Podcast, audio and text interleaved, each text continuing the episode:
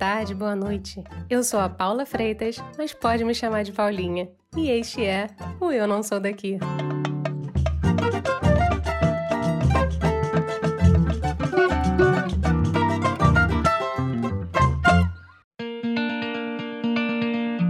Sair do ninho para um outro destino pode ter mil motivos. Alguns talvez saiam por amor, outros por sonho de morar em um lugar. Tem alguns, talvez, tenham desenhado na própria cabeça um futuro todo a ser vivido.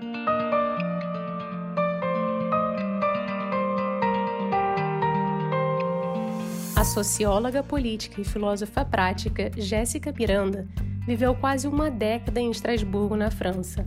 Ela saiu do Brasil cheia de expectativas, mas na França descobriu que muitas eram mito. A Recifense conta também um pouco sobre as diferenças entre ser feminista no Brasil e na França, e até sobre o poder do eu te amo nas duas culturas.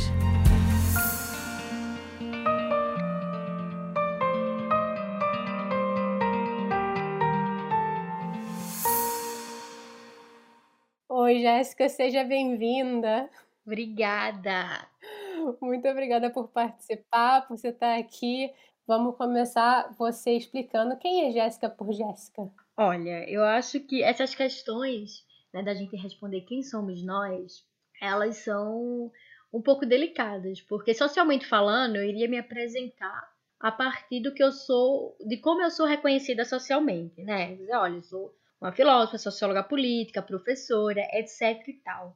Mas eu acho que nós somos sempre mais, né, do que os nossos títulos ou aquilo que a gente possui. Então, Jéssica por Jéssica é uma mulher que vive em busca por si mesma. Eu acho que é assim que eu, que eu me defino. E será que algum dia a gente vai se encontrar? então, Paula, eu acho que a busca por si é um ideal, né? E como todo ideal, é, ele deve ser almejado, mas ele nunca é conquistado. Né? Como um universo que está em constante expansão, nós também somos assim se nós, né, que somos a imagem e a semelhança do universo, se o universo vive em constante expansão, nós também estamos. Então a gente está nessa busca por si e numa constante expansão diariamente. Então é provável que a gente nunca reconheça ou aprenda sobre as múltiplas faces que nós temos, né? Então é bem por aí, é uma busca, é uma busca de fato que se a gente aprende a amar, né, a gente passa a se maravilhar com as descobertas independente de serem boas ou más, né? Porque ninguém é só luz, nós somos também sombras, então diariamente a gente tá descobrindo coisas sobre nós que não são tão agradáveis assim. Opa, com certeza. Mas assim, hoje você está no Brasil, mas eu queria muito cavucar um pouquinho uma experiência de anos que você teve na França. Pode ser? Ah, claro. Foram quase uma década, sete anos vivendo na França. Pois é, né? E assim, se você pudesse entrar nesse túnel do tempo aí, como é que foi essa escolha para você? Era um sonho? Era uma coisa que você almejava? Então, a França, ela sempre teve no meu imaginário de uma forma muito romantizada, né? Eu sempre, eu sempre fui apaixonada por filosofia, por sociologia, por história. E a França, querendo ou não, é um berço cultural do Ocidente, né? Principalmente a respeito do, da história das revoluções políticas, né? Que nortearam completamente o rumo do Ocidente. Então eu sempre fui muito apaixonada pela história das revoluções e a língua francesa sempre foi uma uma paixão para mim também, né? Como para muita gente, a gente tem essa, essa visão romantizada do, da língua francesa, do idioma. E aí, eu que acabei me especializando e estudando filosofia, sociologia, etc e tal, a França era o país que mais contribuía para as minhas pesquisas, digamos assim, sabe? Uhum. Sempre fiquei muito né, pesquisando sobre sociologia política e é na França que a gente tem grandes nomes, né, de teóricos, tanto da filosofia quanto da sociologia política. Então eu acabei escolhendo a França por conta disso tudo, né, de uma paixão pela cultura, pela história e pelos grandes nomes da, da filosofia, da literatura e da sociologia. Pois é, mas aí você falou aí que você rolou uma romantização, né? Ah, total. Você acha que você foi para lá muito idealizado? O que que tinha na tua cabeça? Nossa, eu achava, por exemplo, que os franceses eram muito mais politizados do que nós brasileiros. Tinha essa fantasia, né? Nossa, eles devem ser muito mais progressistas, muito mais politizados, devem falar sobre política o tempo inteiro. E é verdade que os movimentos sociais na França eles ainda são fortes, né? Quando a gente pensa na questão da mobilização do sindicato, é muito mais forte do que no Brasil, isso é fato, né? Uhum. No entanto, é, convivendo mesmo com os franceses no geral, eu percebi que isso era um mito, que eles não eram mais politizados ou, ou, se interessavam mais por políticas do que a gente. E a prova disso é a quantidade de abstenção né, na, nos votos presidenciais. É, a gente acompanhou a última eleição, a gente viu que eu brinco dizendo que o Macron ele ganhou por WO, né? Ou seja, ele foi eleito porque um grande número de franceses decidiram não votar, assim como no Brasil. E isso, para mim, é, essa abstenção na hora do voto, fala muito também de um comportamento quase que apolítico, apesar que o não voto é também uma, uma postura, né? Mas assim, é de um desinteresse, de um desencantamento com a própria democracia representativa, né? Que, que a gente sabe que está passando por maus bocados, né? Que está em crise. Mas essa, esse número grande de abstenção, para mim, denuncia que os franceses não se interessam tanto por política quanto eu achava que eles se interessavam. Então, aquela imagem, todos eles sentados num café discutindo política, é um grande mito, na verdade. Ah, total, total. É engraçado, né? Porque você falou que você idealizou, você romantizou, teve essa questão política. Eu acho que morar fora muitas vezes assim, é um eterno provar de alguma maneira que você está pertencendo, né, à cultura do outro. Você tem que aprender a língua, às vezes você muda o jeito de falar, você muda o jeito de vestir.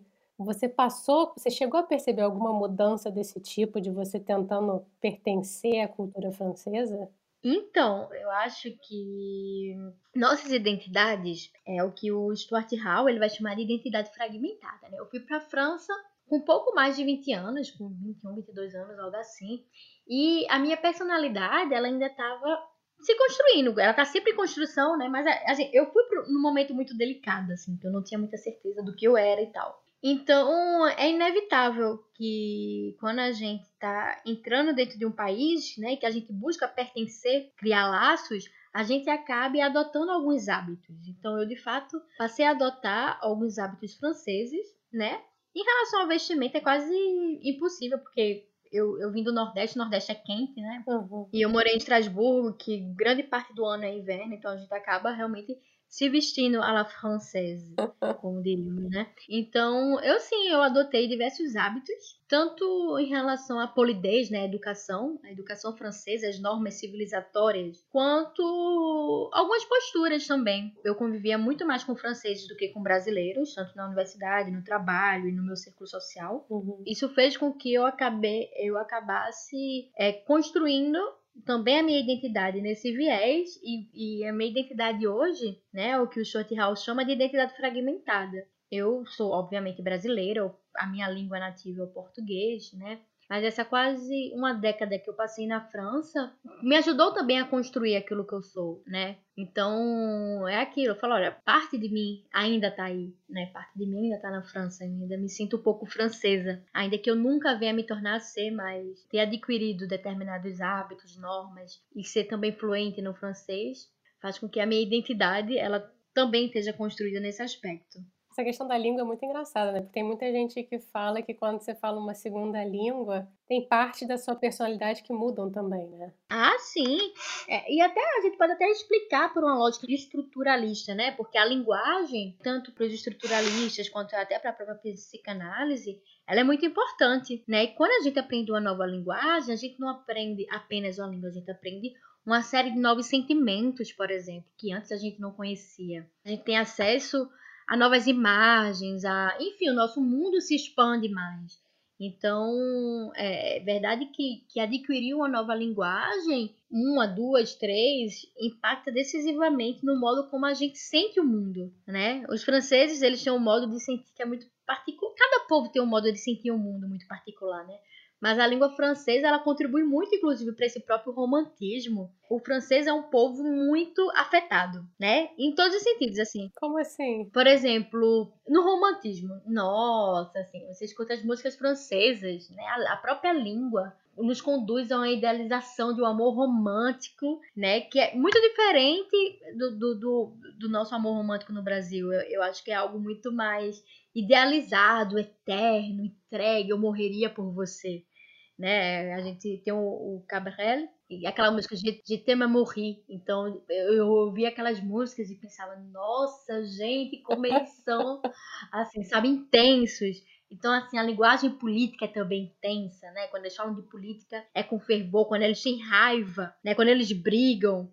Então, a, a linguagem, ela tem uma postura teatral, mas também muito rígida, né? Ela é muito forte. Então, nos coloca, né? Quando a gente fala e que a gente utiliza esses tons para falar, seja numa perspectiva de um amor romântico, numa perspectiva política ou na perspectiva de ira, né, de raiva com algo, uhum. é, essa linguagem ela faz com que a gente sinta determinadas emoções que talvez a gente não, não conhecesse se não tivesse acesso a essa língua, né? Eu, eu me percebia muito nesse movimento, assim, sabe? E deu tilt na cabeça, assim, quando você percebe, se percebeu dentro desse movimento? Nossa, não, eu achava mais engraçado, assim, tipo, tinha coisas que eu, eu aprendi a sentir na França, sabe? Tipo, tem uma expressão que eles usam muito quando eles estão com raiva, né? Que é o tutti futre de magalo, que é basicamente, ah, você tá brincando comigo. Né? Mas quando eu falo você tá brincando comigo em, em português, não tem tanto impacto assim. Uhum. No entanto, quando a gente fala assim com raiva, futre de magalo, quá, sabe? É, é, é uma ira, tipo, estou revoltada porque você está querendo brincar comigo, né? Então, ou seja, é, foram vários sentimentos, assim, que eu, que eu conheci através da língua. Por exemplo, o GTM. Uhum. Né? A gente sabe que na França, a gente raramente usa o GTM né? Você só vai dizer o GTM a, a alguém que você está apaixonado de fato, né? E eu utilizo o eu te amo para muitas pessoas. Então, por exemplo, eu percebi que era muito comum dos franceses não falarem GTM para os pais, para os amigos, né? Eles só falam para as pessoas com quem eles se relacionam amorosamente, é, efetivamente, né? Romanticamente. Já no Brasil, não. A gente fala, eu te amo, beijo, te amo. Uhum. Então, por exemplo, os meus amigos, eles ficavam muito chocados quando eu me despedia falando isso. Bisu, je t'aime. Sabe, tipo, ah, tipo, como assim? Você está se despedindo e dizendo que me ama? Porque no Brasil a gente faz isso, né? Tipo, ah, beijo, beijo, tchau, te amo, tchau. Pelo menos no Nordeste a gente é muito caloroso nesse sentido, né? Eu digo que eu amo muitos amigos e eles me dizem que me amam também. É algo, é algo pra gente que é no, comum, normalizado dizer eu te amo no Brasil. É.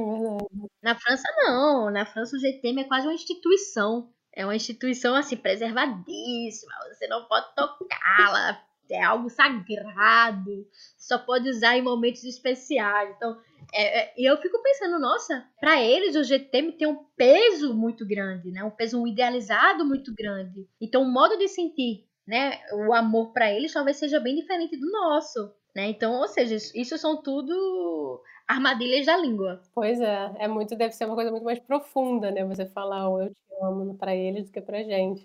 Sim. Você falou assim, essa questão de. estava falando esse negócio da língua, esse negócio de pertencer. Você chegou a pensar que você estava pertencendo à cultura francesa? Ah, nossa, então. Teve uma época, assim, já teve uma época da minha vida que eu achei que eu fosse morar para sempre na França. Eu até hoje eu acredito que eu tenho algumas relações burocráticas, né, que funcionam melhor a moda francesa do que a moda brasileira, né? E isso hoje para mim causa alguns conflitos. Por exemplo, os franceses eles são muito mais burocráticos do que nós brasileiros, né? A gente tem uma tolerância maior às adversidades. Os franceses já não têm tanta essa tolerância. Então, é, quando eu passei esse tempo todo na França, né, que eu vinha para o Brasil para visitar e tal, eu me percebia muito nesse movimento também de intolerância, por exemplo, quando alguém não respeita alguma regra. Uhum. Isso para mim passava a me incomodar quando alguém, por exemplo, não dizia bom dia, boa tarde, boa noite, obrigado, por favor né? Isso passava a me incomodar. Então, eu acho que, que esse respeito a algumas normas né, civilizatórias, que é muito típica da cultura francesa, para mim, passaram a ter um peso muito maior e que me fizeram acreditar que eu talvez estivesse muito mais dentro da cultura francesa atualmente do que da cultura brasileira. Mas aí a gente, enfim, né, vai voltando à normalidade agora que eu já tô há quase um ano no Brasil. Eu já tô mais reabituada no, ao nosso jeitinho brasileiro, às nossas regras mais flexíveis, né, para lidar com as adversidades. Pois é, tem até um post seu assim de um tempo atrás que você falou que você saiu do país tentando se encontrar e acabou que spoiler, você não se encontrou lá, né, no fim das contas. Ah, é, pois é, né? Porque é, aí é que tá. A gente se percebe no outro. A gente só sabe quem a gente é porque a gente tem um outro.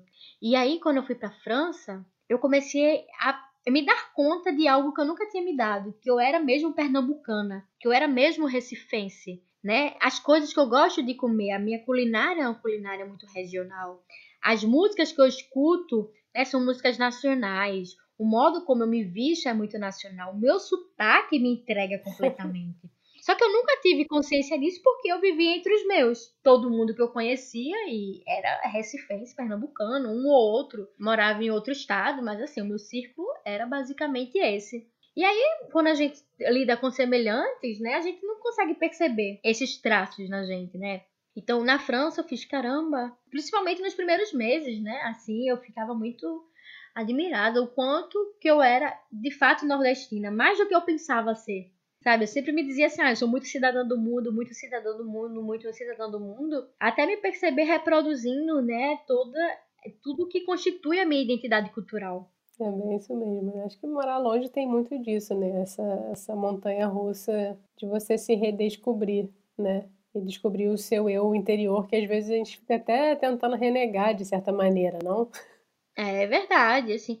Então, né, eu, como eu disse no início, eu sou a minha própria busca. E essa busca, ela só se concretiza quando a gente confronta a realidade, né? Quando a gente sai da nossa zona de conforto. Quem sou eu no desconhecido? Era isso que quando eu fui para a França eu também tentava descobrir, né? Quem sou eu no desconhecido? E aí esse esse confronto com a realidade completamente diferente da que eu estava habituada me possibilitou inclusive boas respostas a respeito de mim mesma inclusive de me fazer entender né, e perceber o que era de fato decisivo para minha felicidade.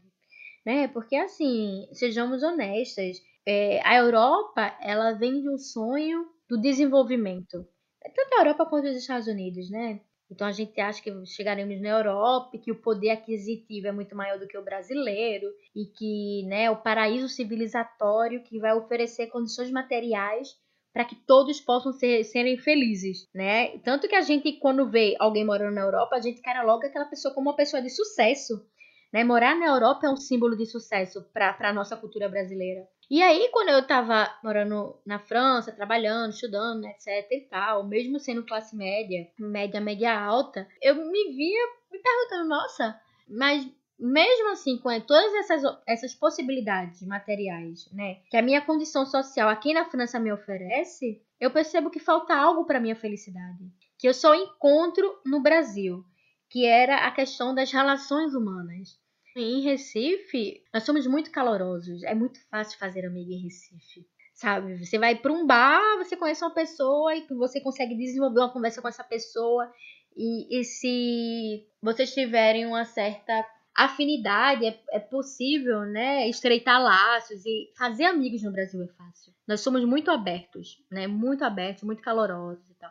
E na França é uma coisa extremamente difícil, assim, eu me via, poxa, eu tô imersa, né, em relações basicamente com franceses, exclusivamente com franceses, e ainda assim eu não consigo achar que eu tenho o mesmo vínculo de amizade, né, mesmo depois de tantos anos, como eu tenho com os meus amigos no Brasil. Eu, eu comecei a achar que, assim, pelo menos os franceses que eu conheci eram muito superficiais, sabe? Tipo, demora-se anos para você dar um abraço caloroso no amigo, né? Para você dizer eu te amo a um amigo. Para você poder partilhar a sua vida pessoal. É, lá na, na França é quase um crime você partilhar a sua vida pessoal, privada, com desconhecidos. Né? Eu percebia muito isso, assim, você não fala da sua vida privada com desconhecidos. E eu brinco que no Brasil o pessoal fala para desconhecido até que tá com hemorroida, né? Então, sabe, é, a gente tem, tem essa abertura, assim, se mal conhece a pessoa e a pessoa ela já fala quanto de divórcio ela viveu, os problemas de saúde que ela tem, a briga que teve com a mãe, com o pai. E eu acho que, que essa abertura para falar da vida privada ela acaba possibilitando a gente estreitar laços de fato com o outro, né? E na França, é, essa abertura, pelo menos a partir da minha experiência, eu não tive. E aí eu comecei a ressignificar minha noção de felicidade. O que era importante para mim para eu ser feliz? Será que era ter essa estabilidade material que eu estava tendo na França? Que de fato eu acho que é muito importante, né? Muito, é muito gostoso a gente saber que, que vai ter como pagar as contas no final do mês. Isso não, a gente não pode negar. Mas eu, eu vivia numa solidão, no mau sentido da palavra, assim, não, não no sentido de uma solitude. Eu gosto muito da solitude, mas eu percebia que as minhas relações eram superficiais, né? E essa superficialidade me trazia uma certa solidão, assim, que eu comecei a achar que se o objetivo da vida, né, de fato a felicidade, que nós somos animais políticos e por ser, sermos políticos, precisamos de relações, né, interpessoais, não era na França que eu iria obter as relações que eu estava buscando. E assim, voltar para o Brasil me possibilitou ver que eu estava certa nesse sentido, né? Saber que eu posso ter contar com os meus amigos como família, que eu posso ter uma abertura para falar da minha vida com pessoas que eu nunca sequer vi e que eu posso virar amiga de uma pessoa que eu acabei de conhecer, né, e saber que essa relação pode ser uma relação duradoura, uma relação gostosa, uma relação de confiança, para mim foi muito muito bom, muito positivo. É engraçado você falar isso, porque assim, eu tenho conversado com algumas pessoas, né, que ou moram fora, ou já moraram fora, ou só saíram do ninho, né, saíram da cidade natal. E é engraçado que tem essa, esse comentário de que quem vai para fora, normalmente a relação que busca ou que acaba tendo no exterior é exatamente isso, é uma relação superficial, onde o verdadeiro eu quase que não existe. Você fica sempre naquela coisa meio básica do ah, como é que foi seu dia, como é que tá o trabalho, mas ninguém fala de sentimento. É isso. Nossa, é exatamente isso, assim, sabe? Eu não sei também se é porque eu tô dentro de um círculo social de pessoas que buscam isso, né? Que buscam entrar em contato com as suas sombras, com as suas dores, que buscam externalizar as suas emoções, né? Que buscam por si e acaba facilitando essa troca mais profunda.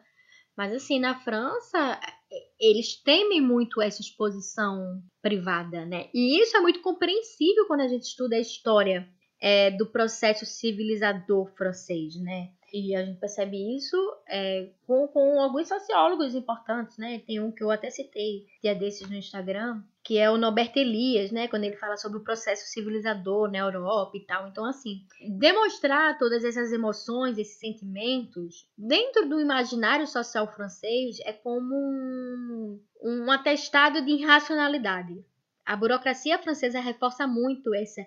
É preciso ser racional. E ser racional para eles é ser frio, ser distante. E aí as relações elas, elas acabam sendo moldadas dentro dessa lógica, pelo menos ao meu ver. Né? É, existe uma, por exemplo, é muito engraçado, né? Porque o Lacan, que é um dos maiores nomes né, da psicanálise contemporânea, moderna e tal, ele é francês, então, por exemplo, eu achava, nossa, eu acho que na França o Piaget, enfim, na França tem grandes nomes da psicologia. Então eu, eu, eu achava que, ah, por ter grandes nomes da psicologia, geral na França faz terapia.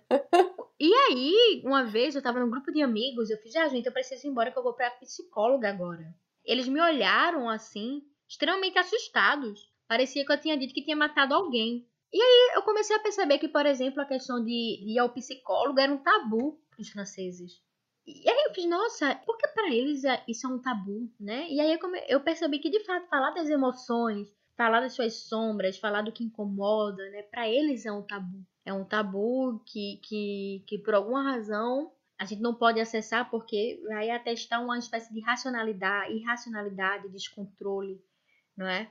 Que é, que é muito, muito reflexo também de uma, de uma filosofia iluminista, né? Que colocava a razão acima de tudo. Que continua, né? E que continua culturalmente. Uhum. Exato. Mudando um pouquinho o rumo da prosa, vou te levar para o outro lado agora, porque você se define como feminista radical. Isso. Eu queria saber um pouquinho de você, como que você viu a posição da mulher na França e como que você faz essa comparação entre a França e o Brasil ao respeito da, da posição feminina né, dentro da sociedade. É, eu acredito que o feminismo institucional, né, o feminismo que é institucionalizado na França, ele segue um viés crítico radical. Né? Então, por exemplo, é muito comum na França existirem discursos anti-pornografia, Né? O próprio Macron já sancionou leis para evitar o consumo de pornografia dentro das escolas. O combate à prostituição né? e de responsabilizar os clientes, possibilitar condições para que mulheres em prostituição, né, vítimas da prostituição, possam ser inseridas na sociedade. É um debate francês, né? E a gente tem a Simone de Beauvoir, que é um dos maiores nomes do feminismo no mundo, que é uma feminista radical francesa, né? Então, assim, a condição da mulher na França, ela é bem diferente da do Brasil por inúmeras razões, né? Primeiro, por, por, conta de todas as revoluções que a França viveu, seja com maio de 68, seja com as revoluções sexuais, seja com a inserção da mulher dentro do mercado de trabalho, né? Então, por exemplo, as mulheres francesas passaram a ter acesso a métodos contraceptivos muito mais rápido do que nós brasileiras. Então, elas passaram a ter o controle, né, do próprio potencial reprodutivo que nós ainda não temos. Então, por exemplo, o aborto já é legalizado na França há muitos anos. No Brasil, ele ainda é um tabu. E na França, existe um debate muito sério sobre papéis de gênero. Ou seja, a gente vê que meninos e meninas dentro das escolas municipais, eles têm uma educação muito parecida, né? Eles não são direcionados a papéis imediatos, né? Então, meninos e meninas brincam com os mesmos brinquedos, né? Eu percebia que eles, os franceses, são muito mais abertos a essas questões. Então, ainda que exista uma desigualdade sexual na França, eu acredito que as mulheres francesas, elas, por, por terem passado a ocupar espaços de poder muito mais rápidos do que a gente, possibilita que exista de fato uma, uma discussão maior a respeito. Por exemplo, em relação à família, era muito comum eu ver na França homens levando os filhos para a creche, né? Homens passeando com as crianças. Então, por exemplo, eu fui ao pé na França, né, durante um ano, em duas famílias. E nas duas famílias, os pais, os homens, eles assumiam as responsabilidades dentro do lar.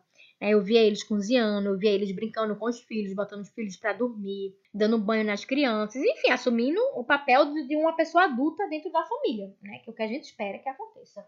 Enquanto no Brasil é muito raro a gente ainda ver isso.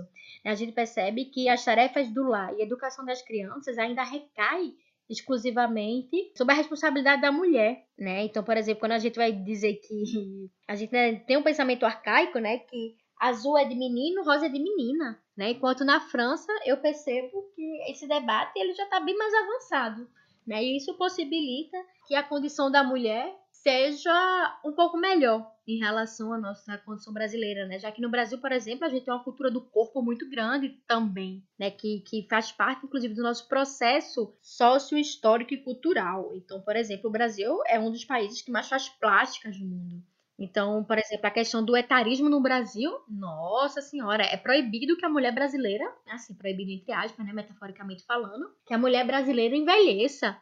Então a gente não pode ter ruga, tem que botar botox, não pode ter cabelo branco, que é desleixada, não pode engordar, não pode isso, não pode aquilo. Então, enquanto a mulher francesa, a gente vê que ela envelhece, ela assume esse etarismo muito cedo, que é a relação com a feminilidade, com a performance da feminilidade é outra.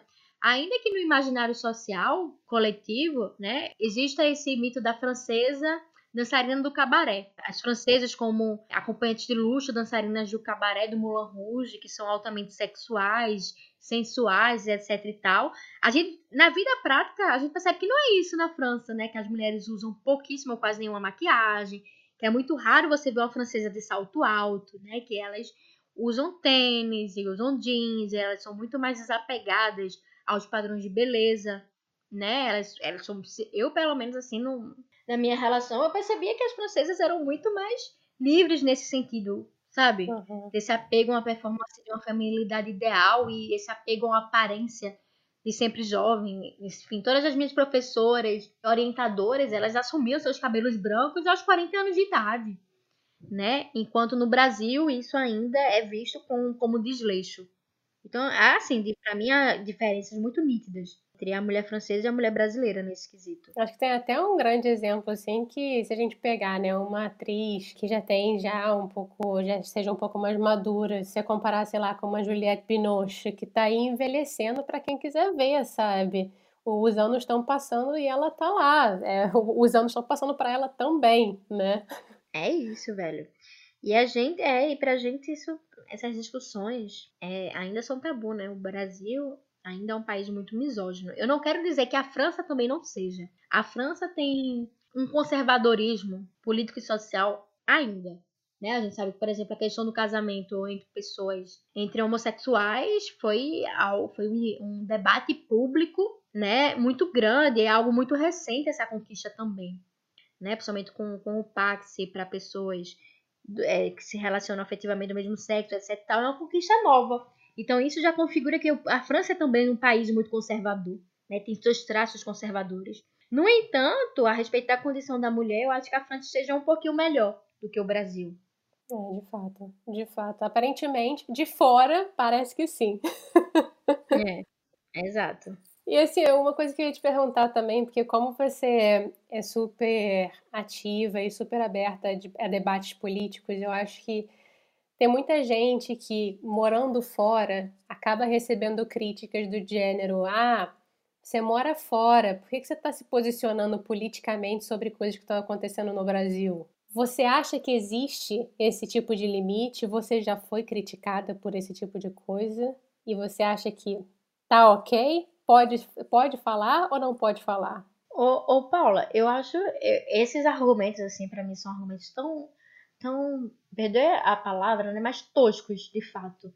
Porque, primeiro, que ninguém deveria ser impedido de emitir ou de participar de debates políticos, né? A gente vive no país democrático. Segundo, que é um pensamento muito fragmentador. Quando a gente acha que os países eles estão isolados, o que acontece na França também impacta no Brasil. O que acontece nos Estados Unidos impacta no Brasil. O que acontece no Brasil impacta em diversos outros países. Quando a gente se posiciona politicamente, a gente não está se posicionando politicamente por apenas o território onde nós estamos inseridos. Né? A gente está se posicionando politicamente porque nós desejamos o bem-estar coletivo. Né? E desejar o bem-estar coletivo exige que a gente esteja participando do debate, do debate público, porque isso afeta todos nós. Né? A gente vive num mundo globalizado. A gente não pode achar que o mundo deva girar apenas em torno do nosso umbigo dentro de um determinado território. Não, né? Eu não vejo hipocrisia nenhuma morar fora do Brasil e participar de debates políticos que estejam acontecendo sobre o Brasil. Né? Isso não é hipocrisia de forma alguma. Eu, inclusive, acho que todo mundo deveria participar e estar a par do que acontece no mundo todo. Né? Porque nós vivemos uma, uma relação clara de geopolítica, onde os países eles têm relações, né? onde a elite econômica de um país interfere nas decisões de um, de um outro país etc e tal. Então, ou seja, dentro de um contexto geopolítico, é extremamente natural e, inclusive, importante que a gente passe a se interessar pelo que acontece no mundo. Então, por exemplo, olha, eu não sou palestina, nem sou israelense, mas eu me interesso de saber o que está acontecendo entre os conflitos de Israel e, e da Palestina, né? Porque porque eu, enquanto ser humano, me interesso né, e defendo o bem-estar social coletivo. E se tem um povo que, mesmo que, que não tem uma relação cultural direta com o povo no qual eu faço parte, se esse povo está sendo oprimido, né, eu tenho o dever moral de me posicionar pela defesa da integridade desse povo. Então, não é hipocrisia eu me interessar pelo que acontece seja na China, ou seja em países africanos, ou seja nos conflitos entre Israel e Palestina, nos conflitos com a Venezuela e etc e tal. Não, né? Então é, é um pensamento assim, um, um, é um discurso raivoso, tosco, limitado e fragmentador. Concordo, assina embaixo em gênero, número e grau, porque eu acho que é exatamente isso aí, sabe? Tem muita gente que fala esse discurso vazio, e são críticas vazias até, que na verdade, no fim das contas, é o que está falando. O que eu faço aqui está impactando uma pessoa que está a quilômetros e quilômetros e quilômetros de distante, distância, né? Então, por que se limitar? E por que a gente não pode debater sobre tudo, né? É isso. É isso. É, é na verdade, uma tentativa de silenciamento, né? De, é, mascarada por um, um ódio, uma raiva, né? Porque, enfim, a gente. É, eu não gosto nem de utilizar essa expressão, que eu acho que é uma expressão bem, bem tosca, que é a síndrome do vira-lata, né? Que eu não sei nem porquê, porque eu acho vira-lata de animais maravilhosos. Meu cachorro é o vira-lata. eu acho animais inteligentíssimos, né? Mas tem, tem, tem muita gente que gostaria de estar tá gozando dessa situação, né? De estar fora do país. E que não pode, né? Por alguma razão, seja ela econômica ou sabe sei lá qual. E que passa a ter raiva de quem está né, gozando dessa situação e que tenta silenciar por conta disso. Né? Então é um, é um argumento muito tosco, né? Já que a política é algo que envolve todo o coletivo, independente de onde ele esteja. Até porque tudo é política. Exatamente.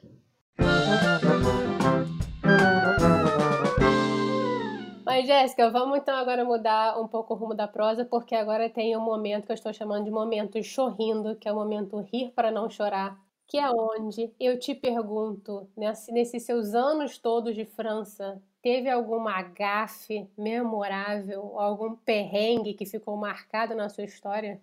Na França? Na França. Ai, nossa.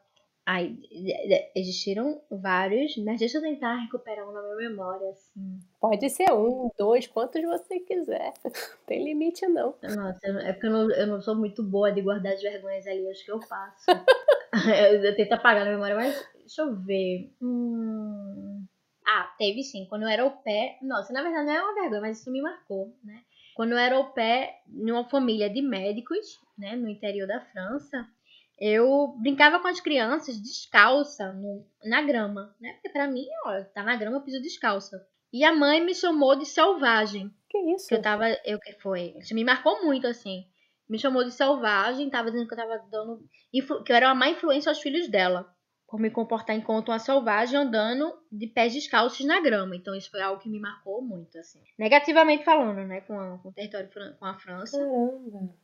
Que loucura. Mas assim, de histórias engraçadas eu preciso recuperar, porque eu, eu não lembro nenhuma, não, assim, não, no momento.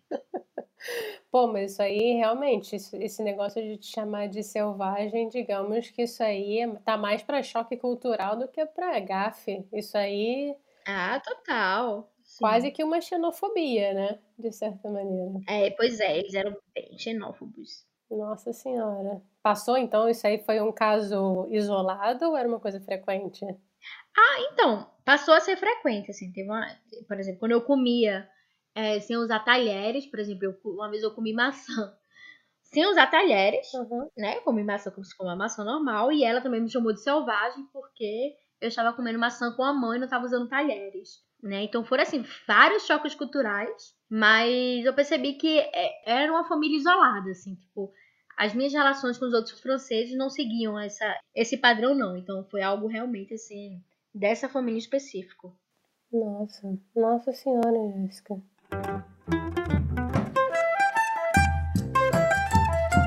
Agora vamos mudar então, vamos sair das gafes, sair dos perrengues, sair dos traumas e vou para um momento bate-volta, que eu tô chamando de momento Marília Gabriela. é rapidinho, então sem pensar, tá? Tá. Então vamos lá. Uma linha de pensamento. Existencialismo. Bolo de rolo ou croissant? Bolo de rolo. Um mantra. É disciplina e liberdade. Jéssica, filósofa ou socióloga? Ai, meu Deus. Uma socióloga que trata os problemas sociais de maneira filosófica. Ai, danada. Juntou tudo e falou tudo junto. um palavrão. Porra. Amar ou ser amada? Amar. Uma palavra em francês? Calan. Que significa o quê? Carinho. Oh, oh, que saudade. Eu adoro calan, calan, calan. É a minha palavra predileta em francês. Crepe ou cartola? Cartola. Um ritual? Acordar às 5 e ver o sol. Oh, que delícia. Para terminar, então, vamos agora pegar um modo avião e eu te pergunto se você tem dicas do que você tem lido, visto, escutado, sentido. Se for francês, ganha bônus. Ah, dicas. Assim, tem um livro é, em francês que eu gosto muito, que é o livro do Mathieu Ricard, que tem tradução em português, né? Que é A Felicidade, a Prática do Bem-Estar. Uhum. Eu esqueci como é em francês. Mas enfim, em português é A Prática do Bem-Estar do Mathieu Ricard, que é um cientista francês que é budista, né? Um livro maravilhoso sobre ética. E assim, um, um conselho que eu daria, que na verdade faz parte do meu processo atual, né? É o da gente aprender a se entregar, né? E a vivenciar, experienciar toda forma de emoção, porque tudo que a gente reprime tem uma força muito grande na gente. E aí se permitir, né, navegar por territórios emocionais desconhecidos é um ato de coragem, né? O que nos possibilita também essa aproximação com o que a gente é de fato, né? E esse acolhimento também. De fato, isso aí, acho que a gente está precisando se abrir um pouco mais mesmo e até nesses anos pandêmicos, eu acho que a gente está ficando até um pouco mais recluso, né? Não sei se você está sentindo a mesma coisa, mas eu, pelo menos, estou muito mais reclusa do quanto eu era antes. Sim. Se a, se a galera quiser te encontrar e seguir as suas reflexões e os seus questionamentos, que você bota sempre, onde que o pessoal pode te encontrar nesses arrobas doidos aí dessa vida? É o arroba petit ou azul, né? Mas na verdade, é, se colocar um petit ou azul, posso até soletrar, me acham. É o P-E-T-I-T underline O-I-S-E-A-U-U. Mas se jogar o Jéssica Miranda, me acham também. Sucesso. Olha, não sei nem como te agradecer pela conversa, pelo carinho, pela disponibilidade, mas eu acho que, assim, acima de tudo, pelo coração aberto, sabe? Você trouxe lágrimas aqui para os olhos durante a conversa. Oh. mas te agradeço de coração mesmo. Ah, eu agradeço a oportunidade, Paula. Foi um prazer.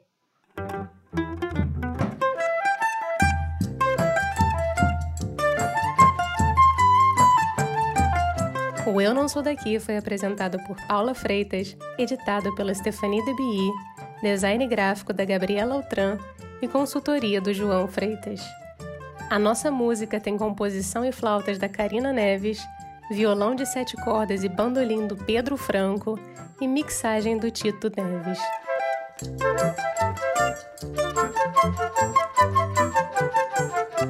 Você tem gostado dos episódios? Pois ó, por favor, compartilha com a galera, segue a gente no Spotify e dá cinco estrelinhas na Apple Podcasts. Isso fará muita diferença e a gente agradece um tanto. Obrigada. E ó, a gente se fala em breve. Até semana que vem.